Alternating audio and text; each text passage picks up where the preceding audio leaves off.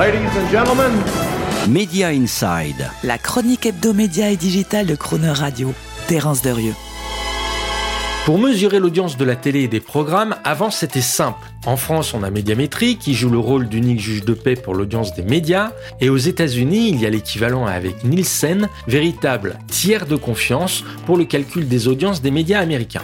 Mais voilà, aux États-Unis justement, avec la généralisation des usages télé et vidéo via le streaming et la consommation en mode multi-écran, c'est toute la filière média audiovisuelle américaine qui stresse et la mesure de l'audience qui part dans tous les sens. À commencer par NBC Universal qui a osé dénoncer cet été officiellement les lacunes méthodologiques de Nielsen en appelant à la mise en place d'une nouvelle mesure d'audience réellement multiplateforme et capable d'additionner sans faute tous les points de contact d'audience digitale. NBC Universal, qui a été suivi il y a quelques jours par un autre acteur majeur, Warner Media, qui lui aussi réclame désormais la mise en place d'une mesure d'audience alternative compatible avec ce nouvel environnement de consommation média où désormais les audiences linéaires et digitales s'entremêlent et se confondent.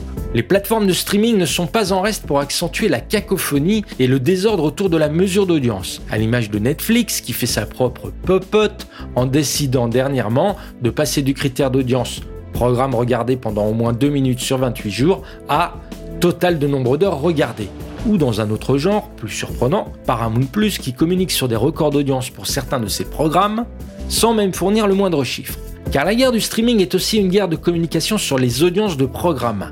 Même si non dépendantes de la publicité puisque financées par les souscriptions de leurs abonnés, chaque plateforme de streaming a besoin de raconter au marché ses propres succès d'audience et de storyteller, comme on dit, à quel point tel ou tel programme a été un carton et est devenu un hit auprès de ses abonnés. Pour cela, elle va aller sélectionner dans toutes les données de consommation qu'elle accumule en permanence sur les usages les datas les plus pertinentes, révélatrices du succès de telle ou telle série ou film plébiscité par ses abonnés. Ces chiffres, communiqués par une plateforme de streaming qui ne fournit pas de réelles données d'audience, mais simplement quelques agrégats sur la performance de tel ou tel programme, c'est ce que le site Entertainment Strategy Guy considère comme non pas des données statistiques incontestables d'audience, mais comme une illustration de l'audience, une anecdote chiffrée et qu'il nomme, néologisme oblige, data anecdote ou datecdote.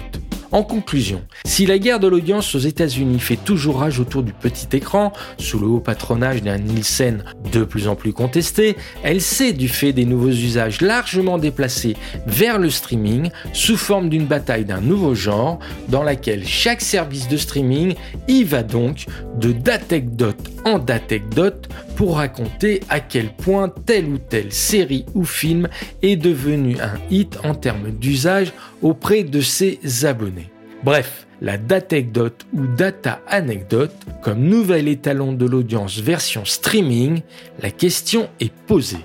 Retrouvez Media Inside chaque mercredi à 7h45 et 19h45 et en podcast sur le chronoradio.fr.